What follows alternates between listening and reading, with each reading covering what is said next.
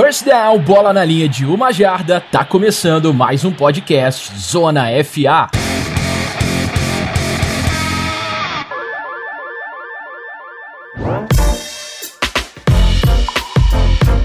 Senhoras e senhores, começando mais um podcast Zona FA a partir de agora. E antes de mais nada, antes da gente adentrar ao assunto do dia, gostaria de me apresentar aqui perante vocês. Quem vos fala é Otávio Neto, eu que sou jornalista, sou apresentador, sou narrador e trabalhei aí nos últimos anos também envolvido com a NFL, onde tive o prazer de trabalhar junto com o nosso querido Rafão, com o nosso querido Belt, com nosso querido PP, nas transmissões da NFL nos últimos anos aí no esporte interativo. E é com muita honra, cara, que eu aceito esse convite de estar tá aqui agora como host do Zona FA, podendo falar sobre o que eu tanto amo, né? Que é a NFL e, e acompanho assiduamente como um fã principalmente do Zona FA nesses últimos tempos. Episódio de número 99. E no episódio de hoje, uh, o nosso assunto principal, claro que a gente vai falar muito sobre os prospectos do draft, o Scouting Combine, né, que tá vindo por aí muito em breve. Uh, essa draft season, né, o draft que vai acontecer agora no final de abril. Mas o assunto principal pro programa de hoje passa a ser a free agency. Vamos falar muito sobre transações, sobre rumores de trades quem que pode estar sendo cortado é, de determinadas franquias da NFL. E acredito que nada melhor que a gente começar falando sobre as peças de ataque, jogadores de ataque da liga. Para isso, deixa eu já dar a minha boa-vinda aqui, minhas boas-vindas no caso, para os dois companheiros de, de episódio de hoje. Hoje nós não temos o PP, né, que acabou nos deixando numa viagem rumo a Colorado depois do, do último episódio para tratar de assuntos pessoais, se é que vocês entendem, mas queria já dar o meu abraço acalorado aqui pro Rafão e pro Belt, que são meus companheiros no episódio de hoje. Uma honra estar com vocês, meus amigos. Vou assumir essa bola aqui, primeiro agradecendo a presença do Otávio e falando que o Pedro que ele é um traíra, só isso. Porque um, a gente já fez, ó, já fizemos playoffs sem o quarterback, é difícil jogar sem o quarterback, e ele me falta logo numa estreia tão imponente e importante do nosso episódio. Então fica aqui o meu, meu voto pra gente expulsar esse filho da puta do podcast. vou, vou realmente reforçar aqui o que você. Essa sua lamúria porque eu também tô, tô deveras chateado aí com o Pedro, apesar de ser um motivo de força maior, né? Ele tinha uma assuntos a se tratar aí lá em Denver. Deixa eu dar também aqui um abraço para o meu querido companheiro, não só de Zona FA, mas também de dia a dia lá no A-Games, já há muitos anos meu companheiro de produção e de bastidores também de transmissões e, e afins. Meu querido Beltrãozinho, tudo certo, meu querido? Cara, é imensurável a minha alegria neste momento, tá? apesar de eu já conviver com o Otávio bastante tempo da minha vida, coisa que eu não recomendaria para a maioria das pessoas. Mentira, recomendaria sim. É, é, sempre bom ter mais Otávio Neto na minha vida. E agora no Zona FA, então, eu diria que é um megazord do amor se formando, com o NFL, Otávio Neto. Meu Deus. Dois, dois amigos, que é o Guilherme de la Coleta e o Rafael Martins. O PP é no máximo um colega. É, eu ia até contrariar os amigos dizendo que é uma pena. Quer dizer, vocês falam que é uma pena o PP não estar tá no episódio. Eu diria que eu estou feliz, pois não gosto daquele sujeito. É, dito isso, muito animado para continuar. É, continuar. Estamos abrindo a temporada de 2019, né? Estamos abrindo a temporada de 2019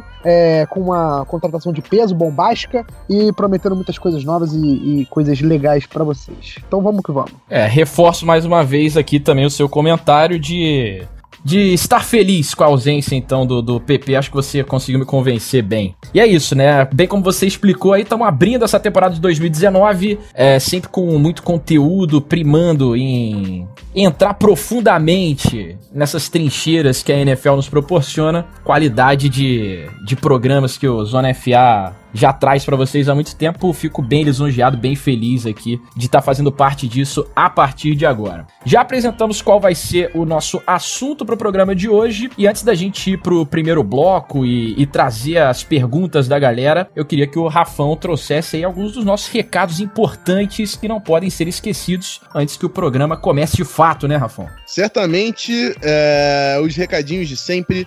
Primeiro, convidar o pessoal a acessar o nosso PicPay, picpay.me barra canal Zona FA, dar uma olhada nos nossos pacotes, o Locker Room básico e o franchise, ter acesso ao nosso grupo de discussão no WhatsApp. Já tá começando a rolar a nossa tabela com avaliação de prospectos, os primeiros scouting reports, acho que eu já fiz uns 10. Tô querendo fazer mais alguns esse final de semana, enfim, vamos construindo e a galera vai olhando conforme a gente vai finalizando, vai jogando os prospectos lá e eles já estão com esse acesso. Se você quer chegar junto com a gente e acompanhar essa draft season mais de perto com o nosso big board, as nossas avaliações, é, dá uma olhada lá no nosso PicPay para ganhar isso. A gente vai liberar alguns cartões individuais de avaliação de prospectos no Instagram, vão ser públicos, mas a nossa tabela comple completa só pra galera do Locker Room que chega junto com a gente lá no PicPay. É, não deixe de seguir a gente no Spotify, é muito importante você fazer isso se tiver acesso a essa plataforma e mandar aquele review no iTunes se você trabalha com iOS. Se você não tem acesso a nenhum desses sistemas, pega o nosso link, compartilha com seu amigo para aumentar a nossa audiência.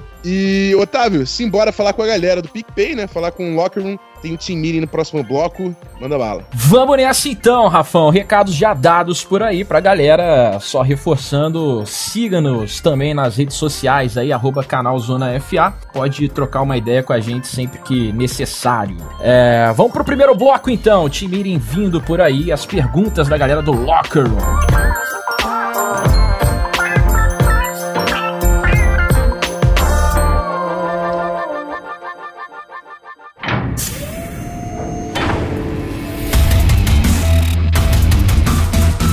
Team Meeting, Zona FA.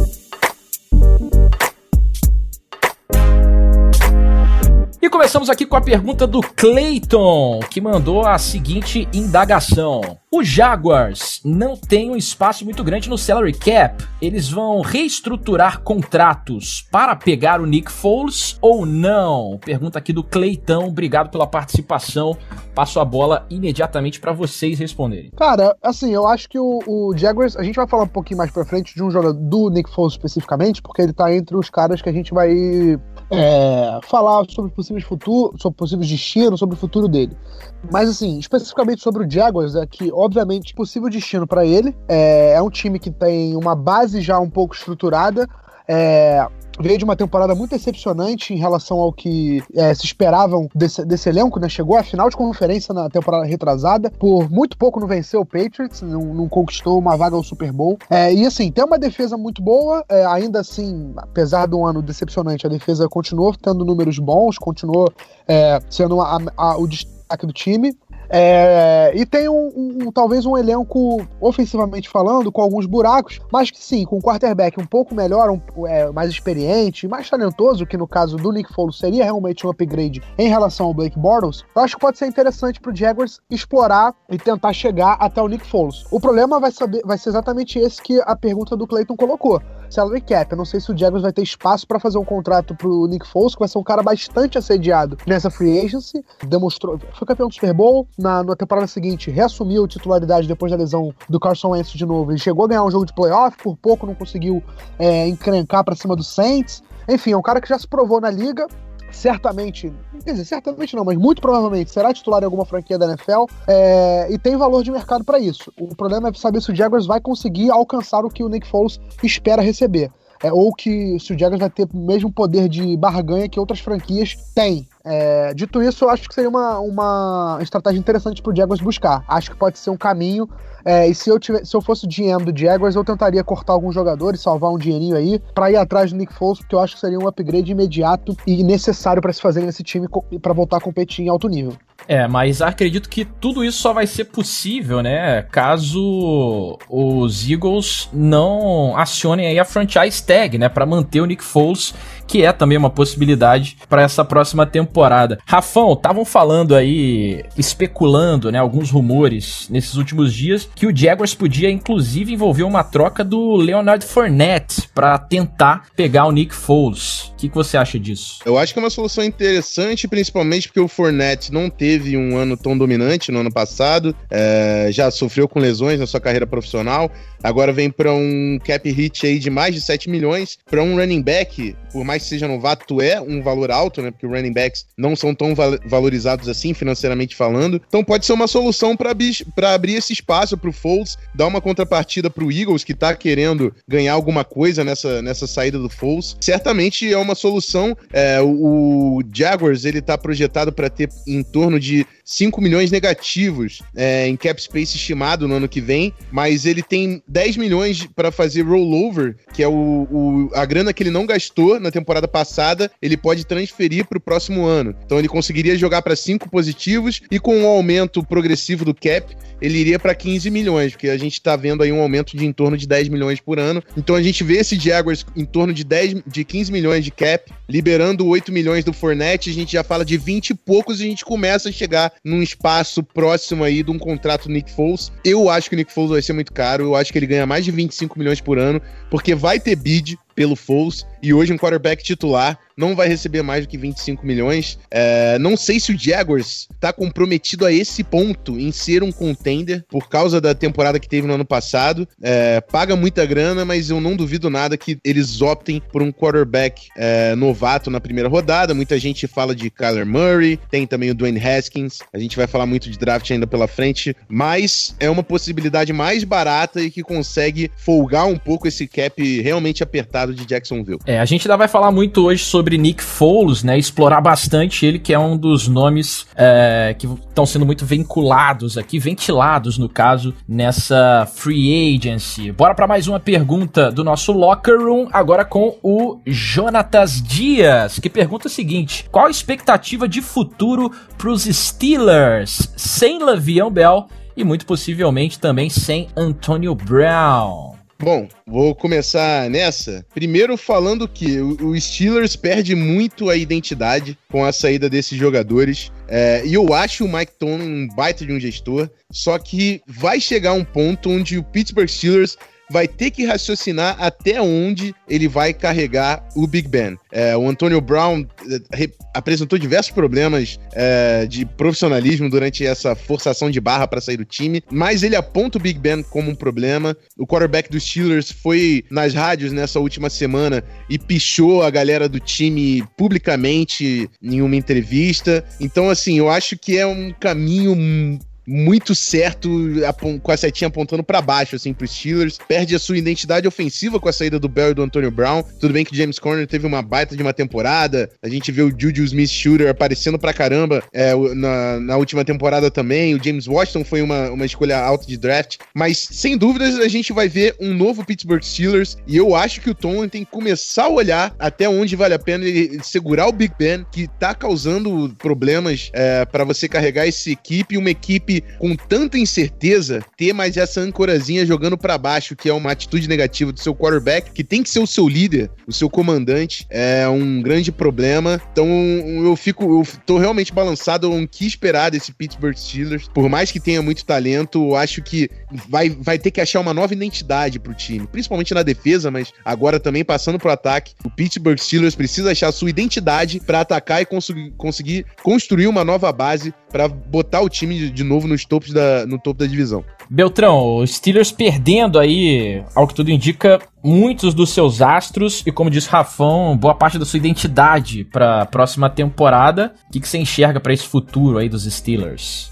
É, o Rafão falou muito bem sobre o Antônio Brown, então não vou nem perder meu tempo falando muito nele. É, acho que, só para endossar também meu, minha impressão sobre esse assunto. A.K.A. Que... Mr. Big Chest. É, é. O, eu achei que o Antônio Brown, assim, ele teve um pouco de. Acho que o, o tempo vai dizer, o, o, vai dar o veredito, mas até agora, até aqui, eu tô achando o Antônio Brown um pouco over the top, né? No, no, um pouco exagerado na, nas reações dele para sair do time, para forçar a sua saída. O que eu, eu tô falando isso em relação ao tempo, porque muita gente está começando a tentar entender essa estratégia do Antonio Brown, dizendo que ele está fazendo isso justamente para desvalorizar o seu valor de mercado e fazer com que os Steelers não cobre tão alto por ele e tenha mais interesse e seja mais fácil para outros times chegarem até ele, né? Então, desvalorizar o seu valor de mercado para um cara que tem que está sob, sob contrato não é uma estratégia ruim. Se fosse no caso do Livion Bell, por exemplo, é, acho que aí seria pior para ele porque ele não iria ganhar tanto dinheiro, mas o Antonio Brown já está está sob contrato, então ele iria para outra equipe, mas ele, ele no, no, caso ele quer sair, então ele iria para outra equipe ganhando o salário que ele ganha nos Steelers, que ele, ganha, que ele ganhava nos Steelers. Sobre o Livion Bell, eu acho que o Steelers não vai sentir tanto o que sentiu, o que sentirá se o Antônio Brown sair mesmo, né? Porque o Livion Bell é. Primeiro, deixar bem claro aqui, eu sou muito fã do Livion Bell, acho ele um grande jogador, acho ele o melhor running back da NFL quando está saudável e em forma é, e ritmo de jogo, quando ele está querendo, 100%. É, mas, apesar disso, a gente sabe que a NFL hoje em dia não vive uma era muito favorável aos running backs. É, no sentido de que você não, você não ganha um título com um running back muito, muito, muito bom. Você ganha um título com um elenco muito equilibrado, um quarterback muito bom, mas o running back em si sozinho não decide jogos. É, dito isso, eu acho que o Livion Bell ficou provado essa temporada que não faz tanta falta para os Steelers assim, já que o James Conner, quando assumiu a titularidade, é, jogou muito bem, jogou, é, foi muito importante, participou muito do, do, ataque, foi peça fundamental desse time, desse sistema. É, a linha ofensiva dos Steelers é muito boa é, e acho que isso é que faz tanta diferença. Então, para os Steelers, perder o Antonio Brown é muito mais doloroso do que perder o Livion Bell. É, só que ainda, ainda acho que ambos, né, em times diferentes, vão ter performances boas, vão ser decisivos para suas equipes. É, só que eu acho que o Livion Bell fará muito menos falta do que o Antonio Brown aos Steelers. Mas o ponto positivo disso, se é que existe algum ponto positivo, é que o Steelers vai poder ver, acredito eu, uma, o crescimento e uma explosão do Juju Smith-Schuster, né? Que vai se tornar o alvo número um, caso realmente se confirme a saída do Antonio Brown. E ele já foi muito bem nessa temporada, é, em alguns momentos, alguns jogos, até roubando a cena, sendo o principal jogador dos Steelers no ataque, no, no jogo aéreo. Vamos ver se o, se o Juju Smith-Schuster vai aguentar a pressão de ser o wide receiver número um dos Steelers aí. É, lembrando que no caso do Antônio Brown, essa, esse corte dele, essa troca dele já tá praticamente consumada, né? Ele que se encontrou com o presidente do Pittsburgh Steelers há alguns dias, o Mr. Rooney, né? O Art Rooney II, e eles chegaram a um acordo lá de que uma troca seria o melhor mesmo é, pros dois, né? Tanto pro Antônio Brown, que como vocês disseram já tá forçando essa saída aí a todo custo, e também para o Pittsburgh Steelers. Lembrando que o Brown é um dos recordistas aí em praticamente todas as estatísticas com a camisa de um wide receiver dos Steelers. E apesar dos 30 anos de idade, é um cara tem muito mercado ainda na NFL. A gente vai falar ainda mais sobre ele hoje aí, quem sabe, os possíveis destinos de Antonio Brown. Bora para mais uma pergunta aqui agora do Matheus Queiroz, direto do nosso locker room. E esse cara deu a vida na pergunta, hein? Ele trouxe um, um testamento aqui, vou tentar fazer com que vocês entendam. Vamos lá. Uh, já vi gente falando que ter uma linha ofensiva boa é bem mais importante para o jogo corrido que para o jogo aéreo. Que o jogo aéreo pode ser muito efetivo mesmo sem uma boa linha ofensiva. Se tiver um esquema onde o quarterback não precise, por exemplo, segurar tanto a bola,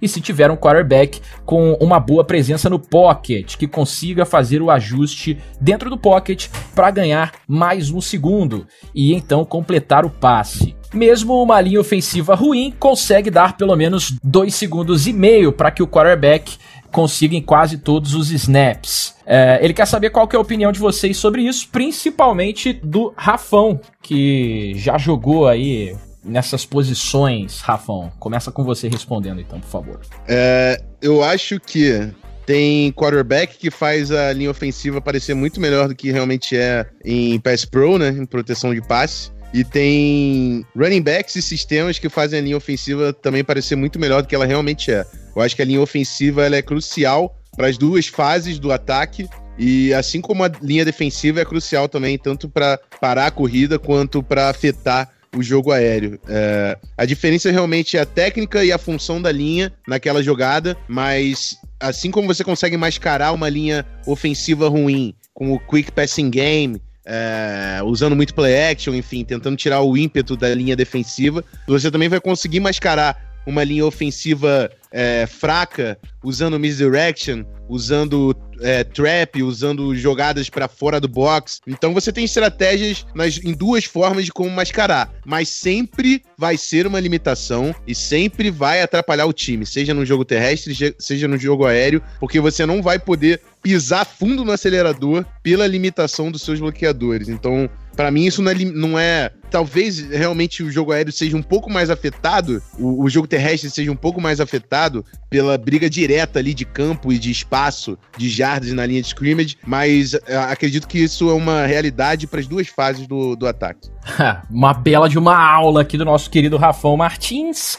Meu querido Beltrãozinho, quer complementar com alguma coisa aí? Não, não, não é nem necessidade, cara. Quando o Rafa fala de linha ofensiva, amigo, eu não preciso nem falar nada. Já tá completo. Vamos fazer o seguinte, então. Fim desse primeiro bloco com as perguntas da galera, a interatividade do pessoal do nosso Locker Room. Já já a gente volta para falar sobre jogadores de ataque que podem ser cortados, que podem ser contratados, envolvidos em trocas nessa free agents. Voltamos já.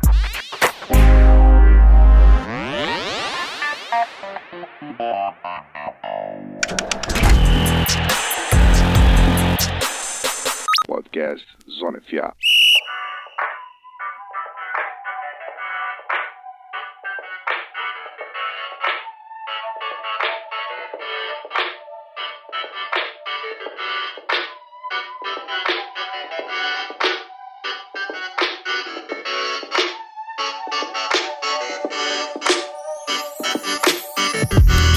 Muito bem, senhores, vamos começar falando então do creme de la creme dessa parada. Vamos começar envolvendo os quarterbacks que estão sendo ventilados e envolvidos em possíveis trocas e em possíveis cortes nesse período tão gostosinho de free agency da NFL. Vamos começar falando do Nick Foles. A gente já falou sobre ele no episódio de hoje. É um jogador que vem tendo muito mercado, né? Muita gente fala da possibilidade do Nick Foles no Miami Dolphins, no Raiders também. É um time, uma franquia onde vem se especulando uma possível ida do Nick Foles. É, o Jaguars, que a gente já mencionou no episódio de hoje. Inclusive, falava-se também do Broncos, principalmente antes da aquisição do Joe Flacco por lá, né? É, queria que vocês falassem um pouquinho sobre as possibilidades de Nick Foles no mercado dessa free agency, é, levando em consideração aí que o futuro do Nick Foles, caso ele não receba essa franchise tag aí dos Eagles, pode ser em muitas franquias da NFL. Para onde será que vai o MVP do Super Bowl 52, senhores?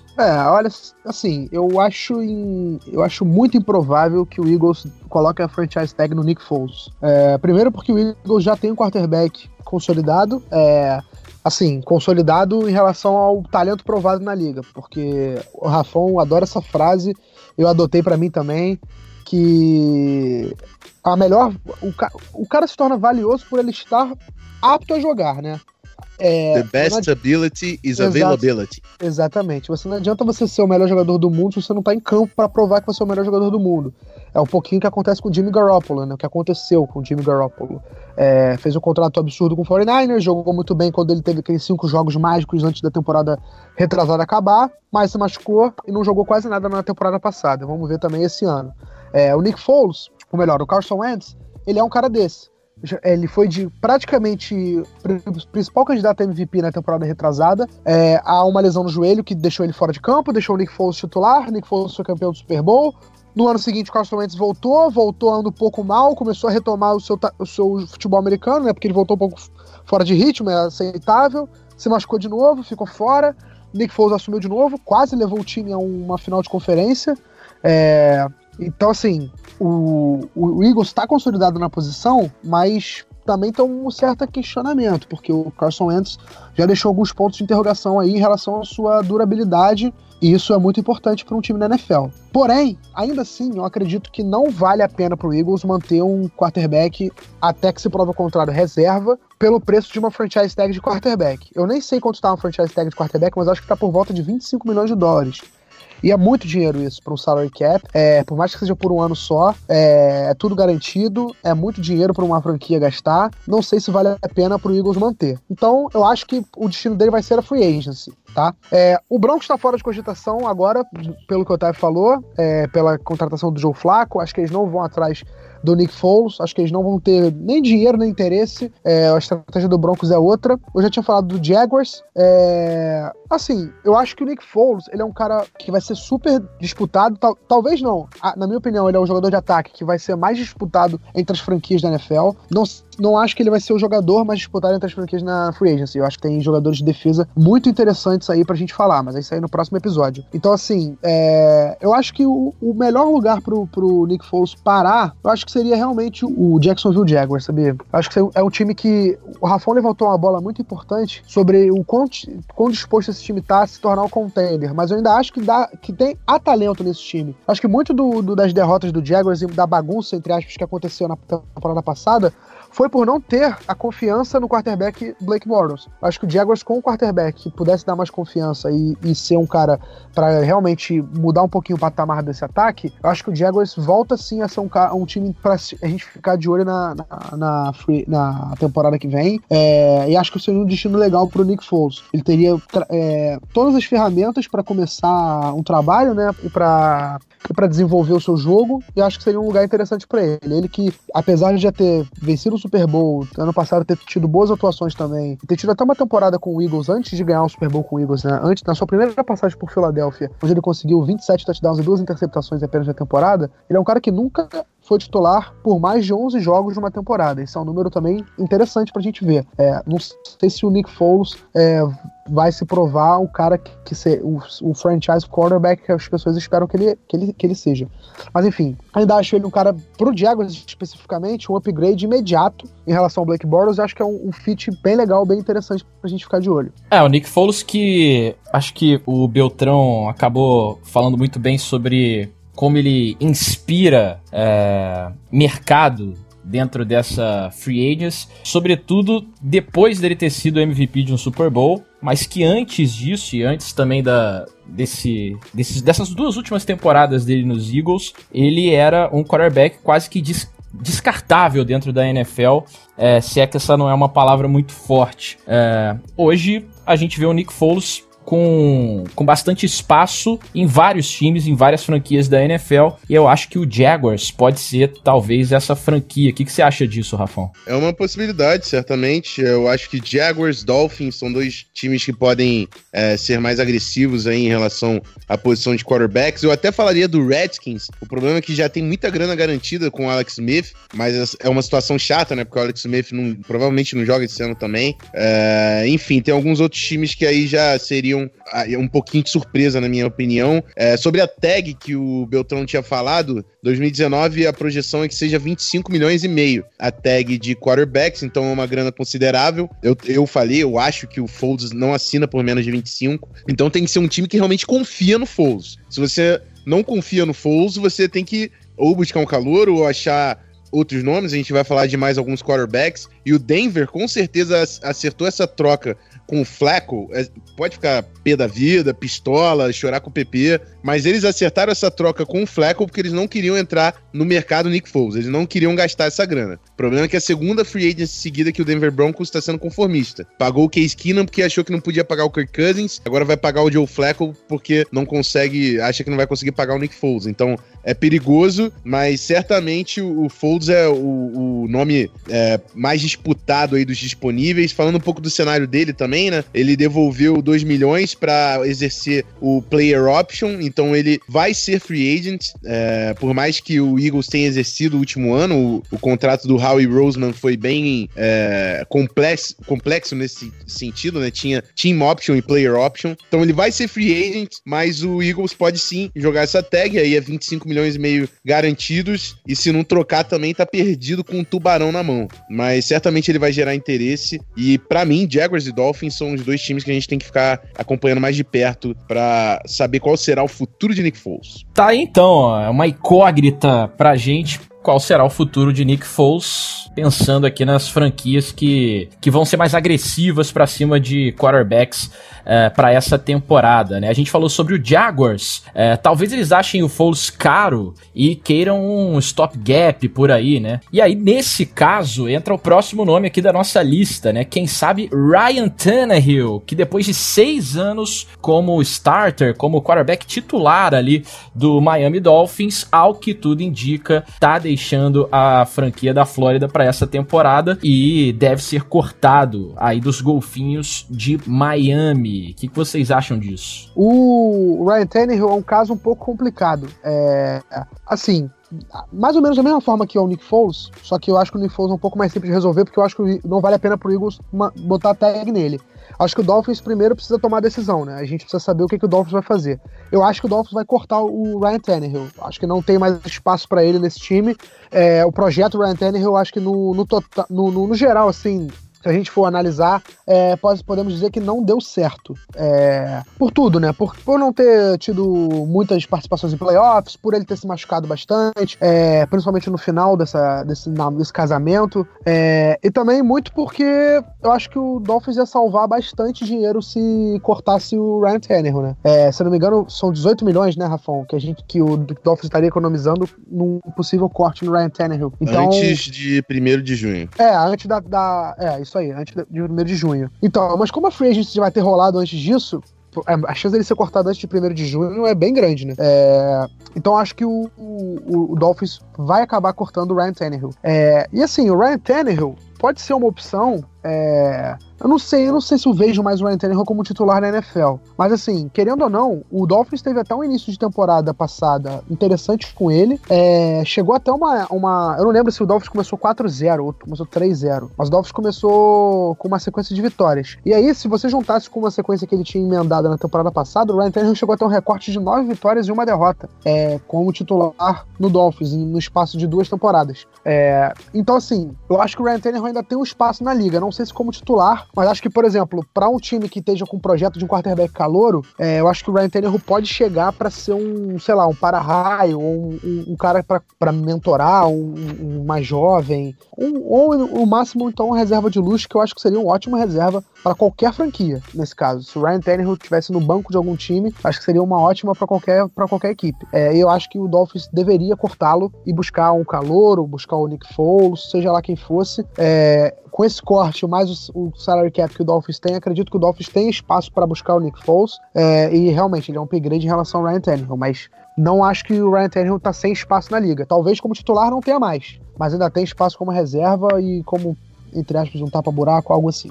É, talvez o Redskins, né? Um contrato de um ano, saber até onde Exato. eles podem ir com Alex até Smith aí de repente. Né? Exatamente. Até como foi feito com o Jay Cutler em Miami, né? O próprio Ryan Tannehill, quando se machucou, o Jay Cutler, mesmo aposentado, saiu da aposentadoria para ser um cara é, para tentar salvar a temporada do Miami Dolphins. É, talvez a gente, o Rafão falou muito bem, o Alex Smith teve uma lesão gravíssima, uma fratura na perna, e depois teve uma complicação pós-cirurgia, né?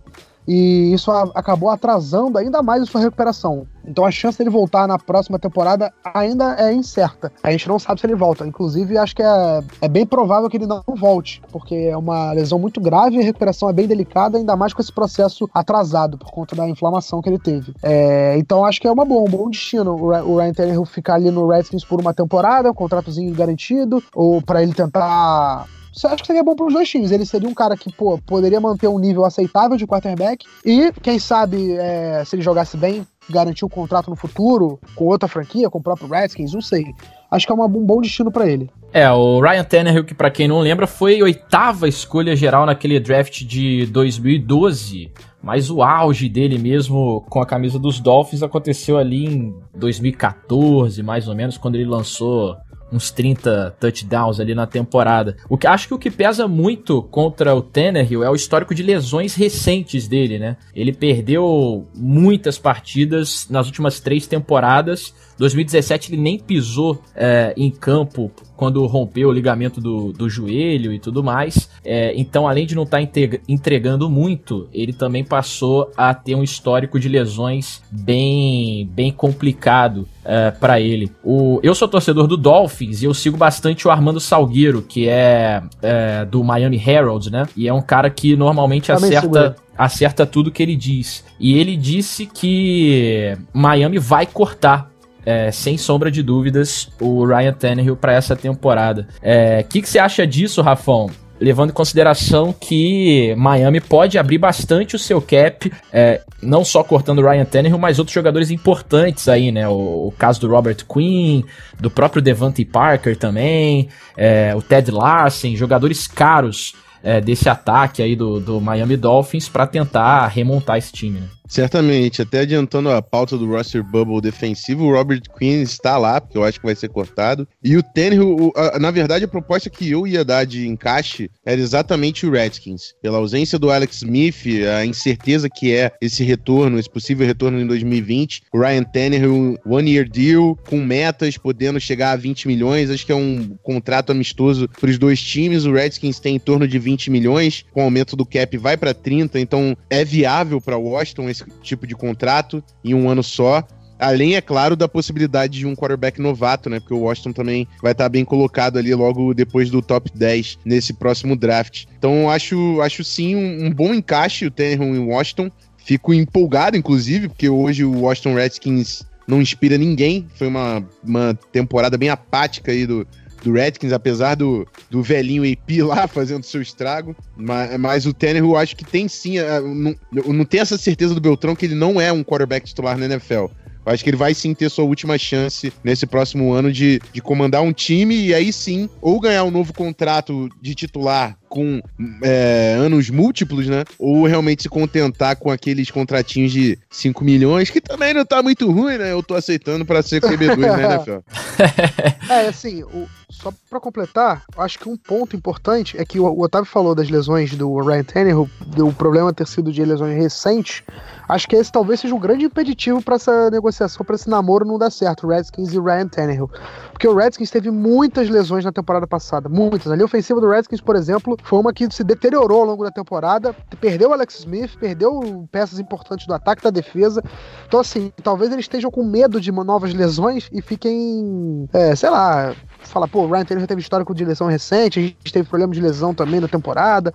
Eu acho que é um, algo para ficar de olho também. Pode ser que isso impeça essa negociação andar aí. Beleza, outro nome que tá sambando nessa free agency aqui, quando o assunto é quarterback, é o nome de Derek Carr, né? Quarterback do Raiders que tem três opções aí pro Derek Carr nesse período. Eles podem cortar, eles podem trocar ou eles podem manter o Derek Carr. E essa é a pergunta que eles se fazem por lá. Derek Carr, que, se eu não me engano, tem um contrato garantido de 20 milhões de dólares para 2019. Então, é uma decisão que os Raiders vão ter que tomar para essa temporada. O que, que vocês acham de Derek Carr para 2019? Eu pessoalmente acho que se o Carr bate na free agency, ele é o cara que eu vou atrás, assim. Eu sei que ele regrediu bastante desde aquela temporada que a gente comentava Derek Carr MVP, né? Com, que até garantiu a promoção do Todd Downing, que era o quarterback coach para coordenador ofensivo, e o Del Rio lá, que era um head coach bem fanfarrão, falando que ele confiava no Carr. É, eu acho que ele é um cara assim que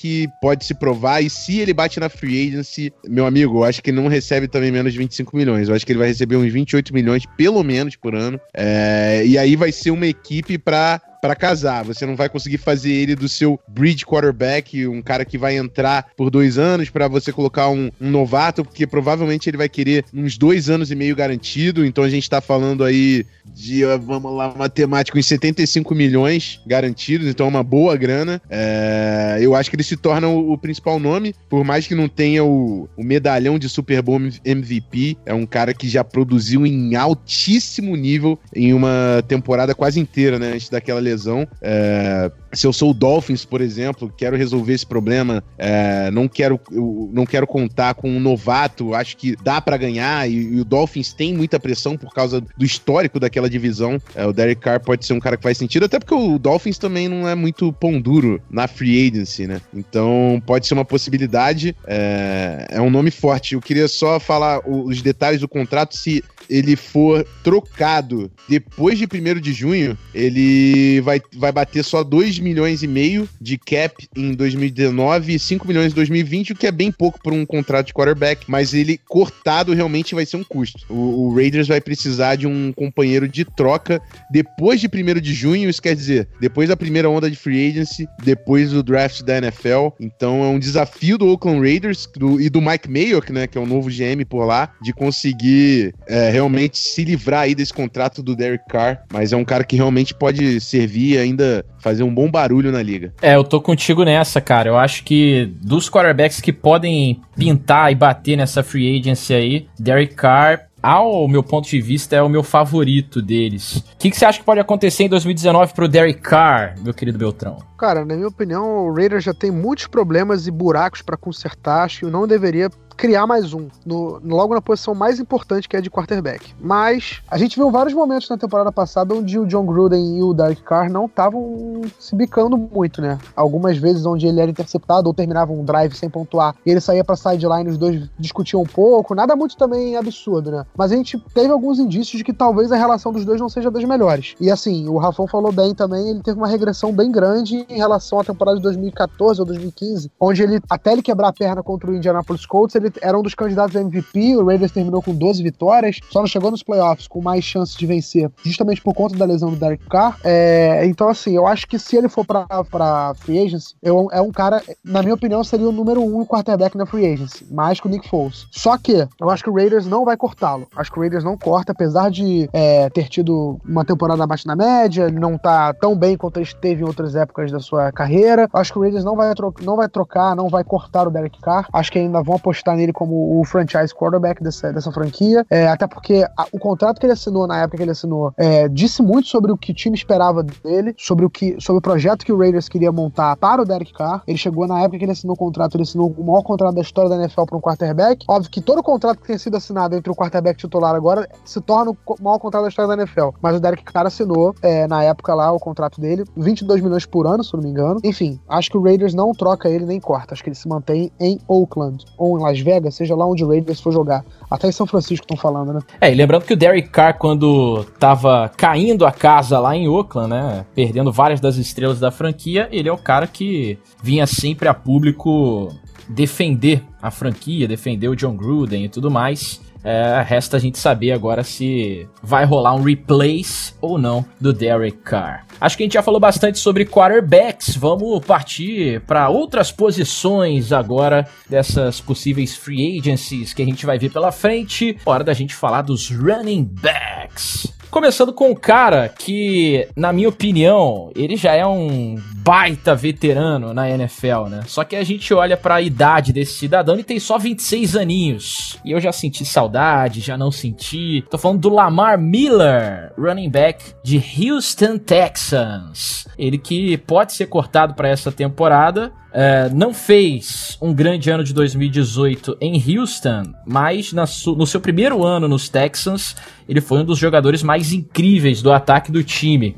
Beltrão, o que, que você acha que Lamar Miller pode apresentar para 2019? Você acha que alguma franquia específico pode tentar partir para cima dele? Ou você acha que o Texans deveria tentar mantê-lo para a próxima temporada? É, então, acho que o Lamar Miller, assim, não há nada pessoal contra ele, só que eu sou fã, muito fã do cara que joga na posição dele no mesmo time, que é o Donta Foreman que era um jogador fantástico no universitário. É, ele jogava no Texas, no Texas, né? No estado do Texas. Ele foi running back de Texas Longhorns. É, foi draftado na temporada retrasada é, e teve um ano. Ele teve algumas lesões na sua carreira, mas ainda é um cara que eu acho que seria o deveria ser o titular desse time do Houston Texans. É, então, assim, eu acho que justamente por por quanto o Texas poderia economizar com o Lamar Miller cortado, é, se não me engano, 6, 6 e pouquinho de milhões de dólares com o corte eventual do Lamar Miller, eu acho que tá na hora de você apostar um pouquinho mais na juventude. Apesar de, como você ter falado muito bem, parece que o Lamar Miller tem uns 30 anos, mas ele tá assim, só tem só 27. É, é bem assustador. É, parece que é um veteranaço na NFL, a gente vê ele há muito tempo sendo falado, mas ainda é um cara com idade para queimar muita lenha. Inclusive, eu acho que ele tem muito mercado na NFL. Ele é um cara que tem recebe passe, corre com a bola, é um cara que pode estar ajudando de duas, das duas maneiras no ataque. É, eu gosto desse jogador, mas eu acho que o Texans acho que paga muito caro por ele hoje. Ele não tem mais o mesmo valor que ele tinha antes. Então, justamente por isso, eu acho que o Texans valeria para cortá-lo, tentar ou tentar reestruturar seu contrato, não sei. É, mas o valor que o Texans paga ele hoje, eu acho muito. E eu gosto muito do Donta Foreman. É, então, acho que eu ficaria com o jogador mais jovem nessa posição. Boa. Outro nome interessante que pode pintar por aí nesse setor de running backs é um nome bem conhecido da liga já há muitas temporadas, Carlos Hyde, que, ao que tudo indica, deve ser dispensado uh, de Jacksonville Uh, se a gente levar em consideração que os Jaguars já têm aí o Fournette, que a gente já falou sobre ele no episódio de hoje, uh, eles têm o TJ Yeldon também uh, para posição, tão bem servidos aí para o corpo de running backs, e o Hyde é um bom nome para liga, né? Ele pode encaixar em alguns times, ou eu tô falando besteira, Rafão? Não, eu concordo, eu, na verdade, Carlos Hyde nessa classe aí era o meu running back preferido, jogava com uma intensidade absurda em Ohio State, a gente falou da possibilidade da troca do Fournette, né, para abrir aquele cap space e trazer um quarterback. Nesse cenário, a gente até poderia ver uma dupla do Carlos Hyde com o TJ Eldon, por mais que o Hyde esteja ganhando quase 5 milhões, que é um salário alto hoje para running backs, pra gente ver como running back recebe mal nessa, nessa liga, né? Não atua, o Livion Bell tá pistola. Mas com certeza é um cara que tem mercado. Se for cortado pelo, pelo Jaguars, é, não tem nenhum custo esse corte. O Jaguars economiza o salário integral do Carlos Hyde e a gente pode ver ele chegando, de repente, num Kansas City Chiefs, que perdeu o Karen Hunt, vai ter que refazer o seu backfield. É, no Washington Redskins, para ajudar o novato que chegou no ano passado de LSU, que me foge o nome agora, é, com a saída do Adrian Peterson. Então, tem alguns times que eu, eu acho que o Carlos Hyde é um cara que vai complementar. Cara, aí, na moral, Darius Guy e Carlos Hyde. Os dois caras são muito intensos. Os dois caras são de bater cabeça e ia ser um backfield lindo pro Redskins. Mas é, é um cara que, para complementar, eu certamente botaria minhas fichas e eu acho que ele não recebe esse contrato, vai receber entre 2 milhões e meio e 3 milhões. Vai ser algo mais acessível para conseguir compor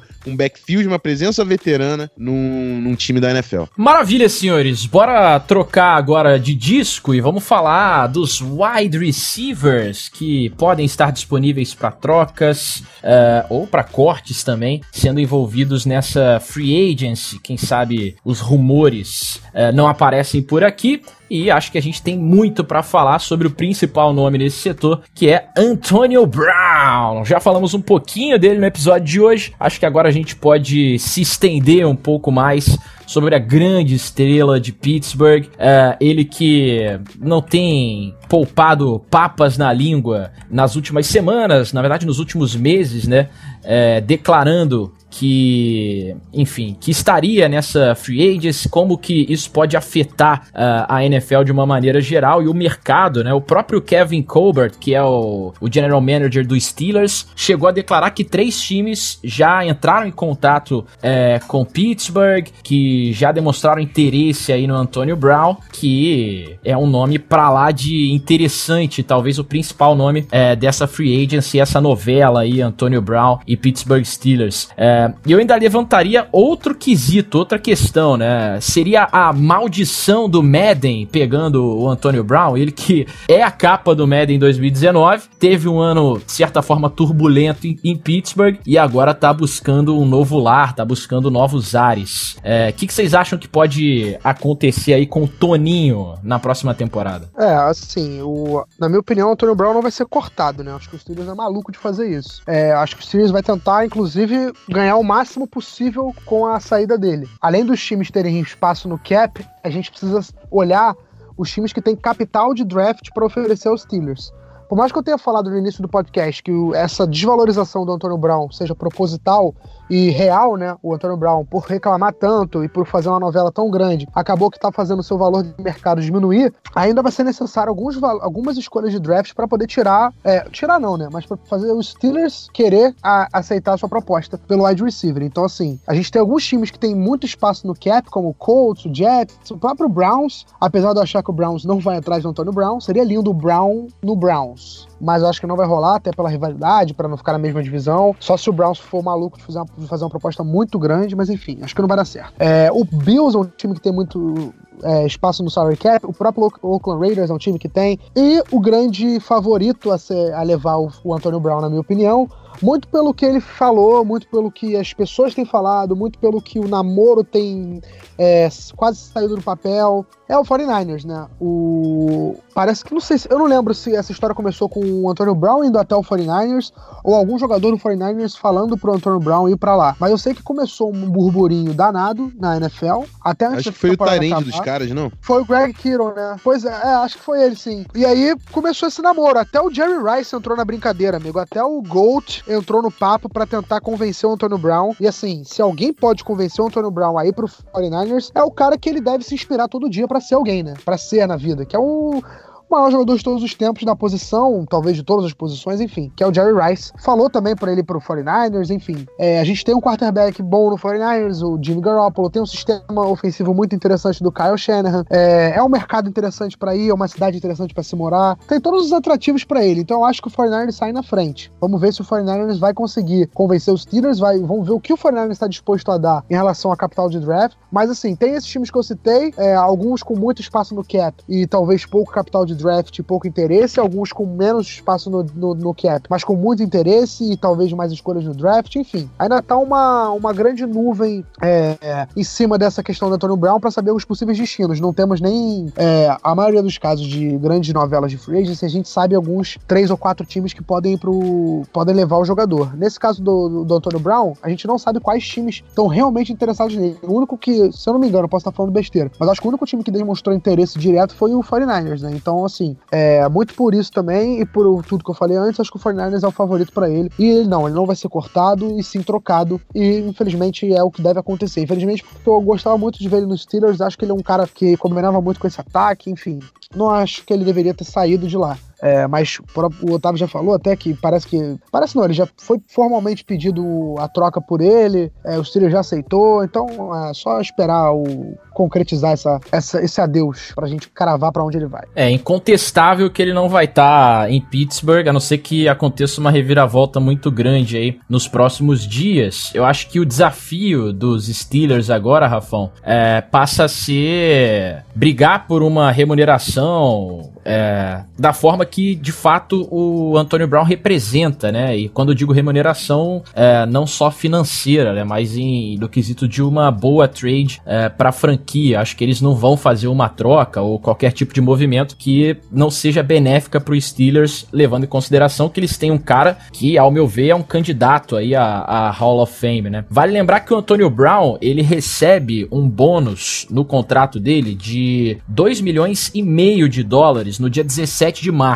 Então, é, o Steelers tem aí menos de um mês para encontrar uma oferta legal, uma oferta que faça sentido, é, para que de, fa de fato mande o Antônio Brown para outro lugar, Rafão. É, exatamente, né? Eu, eu, acho que financeiramente o Steelers está meio ferrado, assim, não vai ter muito para onde fugir. É, mas certamente ativos de draft serão oferecidos nessa troca e eu acho que o Pittsburgh Steelers não vai aceitar nada menos do que uma escolha de primeira rodada. Acho que inclusive vai ser mais do que isso. É, o Amari Cooper, um jogador bem menos aprovado na época, recebeu oferta de first round, o mesmo aconteceu com o Brandon Cooks. Então, Antônio Brown vai ter que ser nesse nível. É, acho que a gente já falou bastante de Antônio Brown, ele é um cara que o jogo dele fala por si só. É, a única coisa que eu vou comentar é realmente a questão profissional, que me deixou extremamente chateado. Eu não queria um cara desse no meu vestiário no meu time, porque você não sabe até quando ele pode forçar mais uma troca e você com dinheiro comprometido no contrato do cara. É, por mais que ele esteja descontente com os Steelers, joga pro contrato, amigo. Joga enquanto tem contrato, joga. E na, na free free agency, você não renova, você força uma barra diferente do que ele tá fazendo agora. O Steelers vai engolir dezenas de milhões aí por causa desse chororô do menino Antonio Brown. O, o outro encaixe que eu queria falar, cara, é do Indianapolis Colts, que o Colts tem um cap muito alto em 2019 e falta um Marvin Harrison, falta um, um Reggie Wayne lá pro, pro Andrew Luck. E imagina, rapaz, Antonio Brown com Andrew Luck no Colts, essa linha ofensiva, Frank Wright. Ainda tem moral. o Troy Hilton ali, né? Né? Que ia provavelmente explodir também pela receita. Exatamente, eu já vou pegar um lenço e um creme hidratante que estou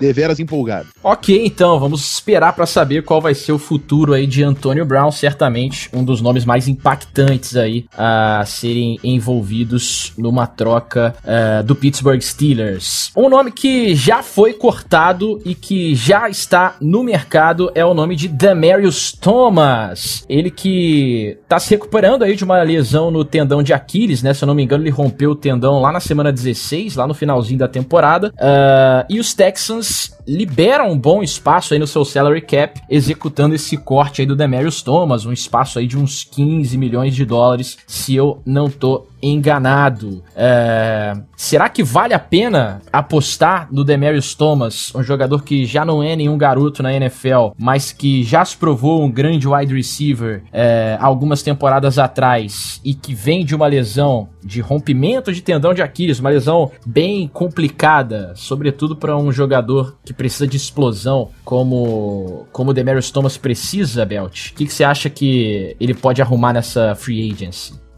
É, então, o acho que você falou uma coisa muito importante, né? A lesão do Demarius Thomas abre um grande ponto de interrogação em relação à sua capacidade física. Porque a gente sabe que não é uma lesão qualquer, né? Uma lesão de tendão de Aquiles é uma daquelas lesões que pode mudar a forma que o jogador joga na, na NFL. É uma, uma lesão que pode mudar a carreira de um atleta profissional. Então, assim, é, eu acho que o Demarius Thomas perde muito valor de mercado, inclusive eu acho que um dos fatores do, do Texas ter cortado ele, além do seu alto salário, é com certeza foi a lesão que ele sofreu na temporada. Dito isso, eu acho ainda, eu acho e, e sou fã de contratos de um ano. É, eu gosto muito desse tipo de contrato, onde o time oferece um contrato de um ano, meio que tipo assim, ó, se prova aí, cara, se prova aí, prova seu valor, tá? É, a gente vai dar um contrato aqui para você, um valor é, pequeno, mas não também irrisório, um valor pequeno, e você vai se provar com a gente e você vai ter um ano para dizer se você vale a pena receber um contrato um pouco maior ou não. É, nesse, no caso do Demarius Thomas, não dá para você falar que vai se provar para ganhar um contrato muito longo, porque ele já é um veterano na NFL. É, mas assim, eu ainda acho que para um veterano como ele, um cara que tem experiência, um cara que já foi campeão do Super Bowl, um cara que foi durante anos o wide receiver número um do Denver Broncos, um cara que tem muito talento, é um wide receiver que eu era, eu era não, eu sou muito fã, é, eu acho que pode funcionar. Então assim, eu acho que o Demarius Thomas tem mercado na NFL.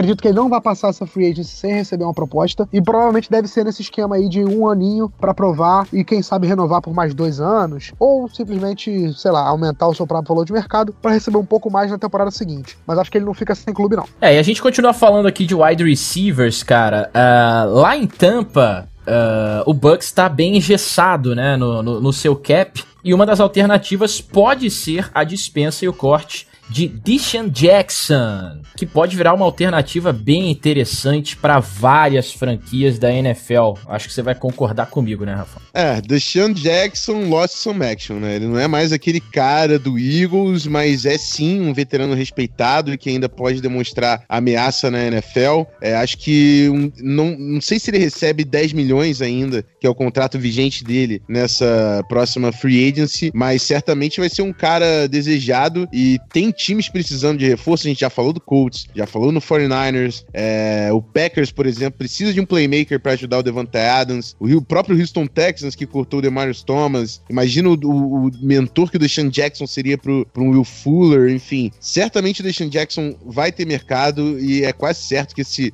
contrato de 10 milhões com zero garantidos, nada de dead cap pro Tampa Bay Bucks, que tem uma imensa incerteza no James Winston, é, por mais que o Bruce Arians tá chegando lá e seja um cara respeitado. É, Deshaun Jackson tem tudo para meter-lhe o pé. E espero que ele, ele, entre num time com um quarterback mais competente, cara, porque sinto que Deshaun Jackson tem sim mais gasolina para queimar nesse tanquinho definido.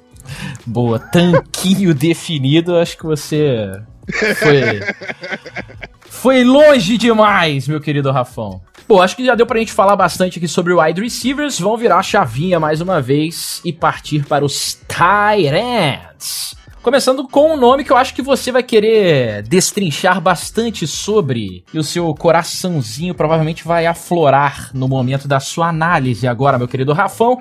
Tô falando de Kyle Rudolph, que para mim é um dos melhores Tyrants da NFL, sou bastante fã dele. Jogador do seu Minnesota Vikings. Ele que pode ser cortado sem custos e que é um dos nomes que pode pintar é, no mercado para essa temporada de 2019. É, certamente ele pode cair no roster bubble, né? A situação de cap do Vikings não é nada fácil. Foram muitos contratos grandes no ano passado. Daniel Hunter, Stephon Diggs, Eric Kendricks, todo mundo recebendo mais de 10 milhões. É, obviamente, o contrato do Kirk Cousins que é progressivo, foi 26 milhões ano passado a cap hit e esse ano é 28 milhões. Então assim, o Vikings precisa de dinheiro e o Kyle Rudolph 7 milhões e meio, por mais que seja assim um Tyrant sólido, confiante é, é, é e sem dúvidas importante pro time do Vikings, 7 milhões e meio é um contrato alto e ele tá no roster bubble. É, acho que é uma possibilidade ele renegociar o contrato, até pela por toda a sua toda a identificação que ele tem com o Minnesota. É, ele foi falei Walter Payton Man of, Man of the Year, tem ONGs, enfim, é, na, na, cidade, no estado. Então, não, não sei se ele sairia tão fácil de Minnesota. É um cara que passa as, as férias em Minnesota, ele mora em Minnesota hoje. Então, acho que pode rolar um ajuste de salário. Mas 7 milhões e meio pelo Rudolph hoje, muito. Se ele não tiver disposto a essa redução, certamente vai ser um nome interessante na free agency. E eu falo com a maior dor no coração que ele no Packers também seria uma boa resposta, um bom reforço para o menino Aaron Rodgers que gosta de usar um Tyrene. Sem dúvida, cara. E aí eu, eu fico pensando aqui, você colocaria o Kyle Rudolph num top 5 de Tyrants da NFL? Cara, top 5 talvez, mas eu acho que ele tá bem aí, entendeu? Ou um pouco fora do top 5 ou exatamente ali no top 5. Porque a gente fala de nomes bem é, bem mais dominantes. É, o Kelsey, o Gronkowski, o próprio Kiro do 49ers, que despontou um absurdo. É, eu acho que o Rudolph ele não tá na, naquele primeiro escalão, mas ele tá no segundo escalão, aqueles caras que estão bem, bem ali no top 10, chegando no top 5. É, eu te perguntei isso porque eu, eu colocaria ele no top 5 da NFL, e aí, enfim, para você abrir mão de um Tyrant que tá entre os melhores, talvez não seja uma boa ideia também, mesmo levando em consideração o alto salário e tudo isso que você disse aí também, né? A, a importância né? dele para a comunidade também de Minnesota e não só pro time em si dentro de campo. É, outro nome de Tyrant interessante é o de Cameron Braid, é, dos Bucks, que pode ser cortado sem custos e que pode, a gente já falou aqui que os Bucks têm problemas aí com o seu cap space, né, para essa próxima temporada e seria um jogador interessante uh, a estar também no mercado para essa temporada de 2019, né, o Beltrão? É, é isso aí, Otávio. Assim, o Bucks é o time que tem um dos menores espaços no salary cap para trabalhar. A gente falou quando tava falando do Deshaun, Wat Deshaun Watson, Deshaun Jackson. E o Cameron Brace deu azar de, primeiro, seu corte não tem nenhum custo no cap, é, não tem nenhuma punição ao time. E, segundo, a ascensão do O.J. Howard, que era o cara que o, o Bucks tá se tornando o cara que o Bucks esperava que ele se tornasse. É, o Tyrant que veio da Universidade de Alabama, um cara que dominava no universitário. Teve um, uma primeira temporada um pouco é, oscilante, né? É, deu uma, uma variada, não foi tão, tão, tão bem. Na temporada passada foi um cara que, não vou dizer que explodiu, mas foi um cara que foi bem. Foi bem, tá começando a pagar a, primeira, a escolha de primeira rodada que ele custou há duas temporadas. É, então acho que o, não tem porquê aqui o, o, o Bucks segurar o jogador que não tá mais entregando o que entregava antes, por mais já tenha tido ótimos anos em, em Tampa. É, acho que tá na hora de passar, passar de vez, né? Já na temporada passada já foi meio que indiretamente rolou isso, mas na hora de passar de, de, o fardo pro, pro querido O.J. Howard. Então acho que o, o Bucks deve cortá-lo sim. Mas ele é um cara que pode pintar, certamente vai pintar. É, não é um. A gente tá falando de um cara que tem 27 anos, né? Ele não é também um cara de 35. Então o Cameron Braid pode ser sim que apareça em outra franquia, provavelmente vai aparecer em outra franquia. É um cara que, que já teve boas temporadas na NFL, um cara que ajuda bastante no jogo corrido. É um cara que já também, se eu não me engano, ele já até liderou a NFL uma, uma temporada em, em touchdowns recebidos. É, vou até confirmar essa informação aqui, porque eu acho que já rolou isso sim. Teve uma temporada que ele recebeu, acho que, se não me engano, 10 touchdowns, sei lá. Ah, 2016 ele recebeu 8 touchdowns. Eu não sei se foi o líder da, da NFL na, naquela temporada, mas foram 8 touchdowns que ele recebeu. Enfim, acho que é isso. Acho que o Bucks deve deve se livrar dele. Tem o O.J. Howard agora, inclusive foi titular durante a maior parte do tempo. Não tem por que manter dois Tyrands, sendo que um vai custar um pouco mais caro, provavelmente, em caso de renovar, é, se ele continuar no time. Então, Cameron Braid deve sair, mas deve ter mercado, deve não, vai ter mercado na NFL, vai assinar contra a franquia e vai ajudar de alguma maneira esse time. Maravilha, cara. Saindo então dos grandalhões aí do, do corpo de Tyrands, vamos para a maravilhosa linha ofensiva, as trincheiras que o Rafa Tanto gosta de analisar, de falar, de assistir, de sentir e de cheirar, né, Rafão? A gente começa falando aqui de um nome bem interessante e o nome do cara é interessante mesmo. Tô falando do Kelek Ayo Osmel que pode ser cortado sem custos aí de Oakland, é, jogador da linha ofensiva dos Raiders. Ele que é um negão de tirar um chapéu, mas que pode ficar desempregado ou buscar novos ares aí para a próxima temporada. É, cara, o, o Kelesh Yosemite é um cara que foi o guarde mais bem pago quando contratado pelo Raiders, né? Agora vai receber mais de 10 milhões, sem nenhuma grana garantida, e o Raiders tem um GM novo, o Mike Mayock. É, GMs novos normalmente não gostam de contratos muito grandes de seus antecessores, é, e, e, o Raiders tem muita coisa para resolver para pagar tanta grana num guarde. Então, é, eu acho que o Yosemite é sim é, um membro da roster bubble ali do Raiders, mas pode também ser uma possibilidade para uma trade, um time que precisa muito de guarde. Alô, Minnesota Vikings, pode oferecer alguma coisa pro Oakland Raiders para tirar o cara de lá. Eu, inclusive, vou mandar um texto lá no site do meu amigo Ramiro Pera, o Vikings FA, sobre cinco cenários de como consertar a linha do Vikings. E um deles, eu dei o menino Xavier Rhodes para tirar o Kelesh Osemele lá do Raiders. Então, acho que é um cara que pode sim conseguir trazer potencial pro Raiders. Enquanto isso, meio que se livra de um contrato grande feito pelos, é, pelo seu antecessor, de uma, de uma posição que não é tão valorizada assim, a posição de guarde hoje, podendo trazer um, um tackle, podendo trazer reforço para secundária, enfim. Então, coloquei ele aqui, é um baita de um jogador, mas eu acho que o Raiders está num momento onde 10 milhões de dólares num guarde não faz tanto sentido, e eu quero muito esse rapaz de roxo em 2019. Fica aqui o meu pedido para Papai Noel. eu acho que ele tem muito valor de troca também, como você disse aí. Não acho que, que Oakland deva cortar um monstro como esse aí. É, acho que seria burrice de Oakland não tentar uma troca aí com o Zimel, que é. Burrice, tipo trocar um Kalium Mac, assim? é tipo isso, né? Tipo isso.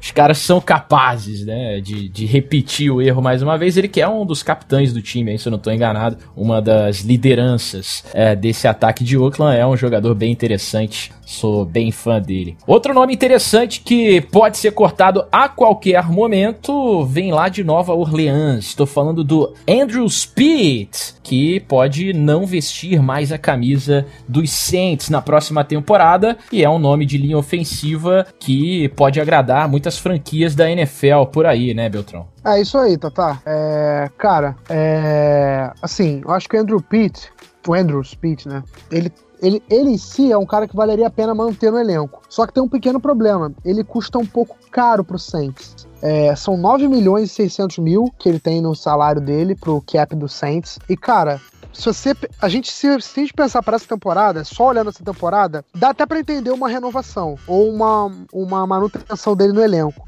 Só que tem um problema. É, primeiro, ele, um corte dele até 13 de março não custaria absolutamente nada ao Saints, não teria nenhuma penalização no cap e liberaria 9 milhões para o Saints. E segundo, o Saints está prestes a entrar naquela zona onde vai precisar renovar e precisará de espaço no cap para renovar com jogadores importantíssimos desse ataque. E quando eu digo importantíssimos, eu digo Alvin Kamara, eu digo Michael Thomas, eu digo pilares desse ataque. Jogadores que vão fazer esse ataque do Saints competir em alto nível durante anos. E o Saints vai precisar gastar um dinheiro nesses dois, principalmente, no Michael Thomas e no Alvin Kamara. Então acho que assim, é, se a gente olhar o Andrew Speed, um guard, é, a prioridade do Saints não vai ser é, construir uma linha ofensiva dominante, dando muito dinheiro para jogadores dessa posição. Então acho que a estratégia do Saints, pensando a longo prazo e pensando numa renovação futura de suas estrelas, é cortar o Andrew Speed. O único cenário que eu consigo ver o Andrew Speed renovando com o Saints é ou se mantendo no Saints, eu acho que é um, ele assinando um pay cut. Ele aceitando um pay cut, sei lá, cortando para 5 milhões do seu salário, que vai liberar uns 4 milhões de espaço, é, já daria um corte legal. Eu acho que seria bem interessante pro, pro Saints essa alternativa. Não sei se o jogador tá afim e apto a aceitar esse pay cut. Mas, na minha opinião, é a única forma que o Saints tem de manter o Andrew Speed no seu elenco. Caso contrário, até o dia 13 de março, amigo, é a liga, infelizmente, é dolorosa com isso. Andrew Speed será cortado pelo New Orleans Saints. Ah, e só para completar, é, que a gente sempre tem que falar, eu acho que ele tem, acho não, ele vai receber um bom salário, talvez seja um dos caras que mais assediados caso ele se torne o free agency um free agent nessa free agency, né? Se o Saints realmente cortá-lo, acho que ele vai ser um cara que os times vão olhar bastante para ele para contratá-lo. Show de bola, Belt. Acho que a gente passou muito bem aqui pelo assunto, uma análise bem profunda, como já é de praxe aqui no Zona FA, pelos principais atletas de ataque que podem chegar aí na free agency é, para essa temporada, né? Então, vamos ficar ligado para a edição defensiva também que vai vir por aí no nosso próximo episódio. A gente também vai mergulhar e vai falar. Se vocês tiverem sugestões de nomes que querem que a gente discuta por aqui, diz pra gente e diz pra gente também quais desses nomes que a gente falou aqui no episódio de hoje que você gostaria de ver no seu roster aí, no time que você torce em 2019. Para isso você pode usar as nossas redes sociais, o nosso Twitter e também o nosso Medium, beleza? Bora pro bloco de encerramento pra gente poder passar uma régua no episódio de hoje e finalizar tudo que a gente falou por aqui.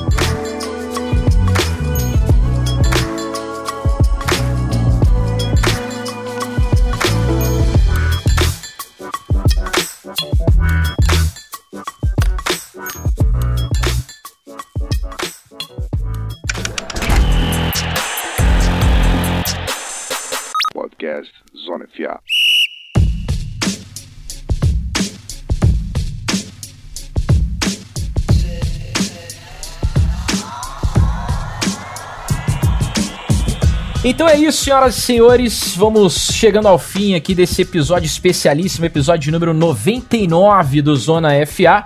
E para mim, o episódio mais especial de todos com essa minha estreia, né? Ainda lubrificando aqui os motores como um apresentador, como o cara que faz um mestre de cerimônias nessa bagaça. Para mim é um prazer enorme, cara, inenarrável estar tá junto com esses meus amigos aqui. Senti a falta do PP, espero que ele não não fure conosco no episódio que vem, né? O episódio número 100, que tem tudo para ser histórico, épico e de fato entrar pros livros e alfarrábios aí da história como episódio para lá de especial, episódio centésimo dessa bagaça aqui que é o nosso queridíssimo Zona FA. Obrigado pela recepção de vocês, pelo carinho, ainda aquecendo as turbinas por aqui.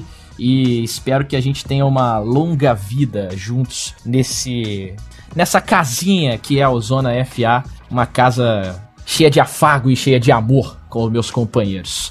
Dito isso, senhores, obrigado aí pela recepção e sempre bom estar na companhia de vocês, viu? Tá, cara, é uma honra você com a gente agora. É, é o que eu falei, né? já tinha Otávio Neto na minha vida bastante, mas sempre tem um espacinho a mais para você. É isso, construindo aos poucos ali mais química, é, como um bom elenco, não? Um elenco recheado de estrelas, sem ego. Só o Pedro com é um pouco ego inflado, né, gente? Mas aí a gente deixa entre a gente aqui e bota na edição final.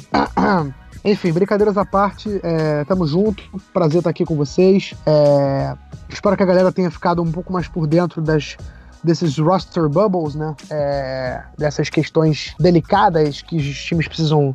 As decisões delicadas que os times precisam tomar antes de começar a pensar no elenco para a próxima temporada. E é isso. Ficando por aqui, um grande abraço a todos. É nóis. Bom, vou complementar o, Belt, né? Só para falar que foi um prazer gravar com o Otávio Neto pela primeira vez. Espero que realmente a gente consiga. É, a gente tá na Precision aqui, né? Estamos começando a entender como é que funciona tem um novo quarterback, tem um novo wide receiver, a gente precisa pegar essa química, mas com certeza a nossa história na emissora nos ajuda nesse primeiro momento. Agradecer o pessoal que ficou até o final aí, né? Não esquece de fazer o que o Otávio falou para vocês. Manda sugestões para os nomes defensivos também pra gente entrar. É, a gente provavelmente fala de draft no episódio número 100. É uma paixão dos NFA e num episódio tão marcante, não tem como a gente se afastar desse assunto. E é isso. Só quero falar pro menino Pedro Pinto que ele está no roster bubble do nosso programa.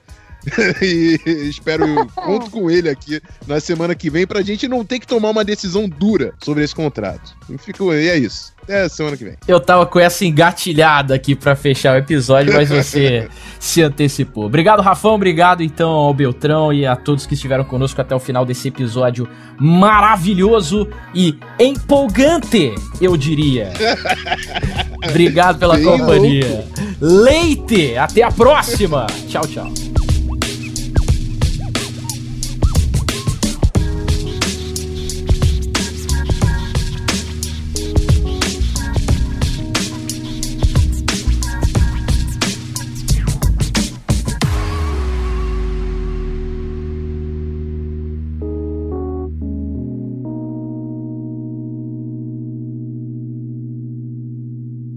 Beleza, próximo nome da nossa pauta de quarterbacks, outro nome que tá sambando nessa free agency. Caiu? Foi mal, tava mutado aqui falando sozinho igual um otário. João, Fala de mim agora. Bem-vindo ao. Zona FA. Agora Caraca. é. E porra, eu tava felizão falando aqui todo. Caralho, vamos lá.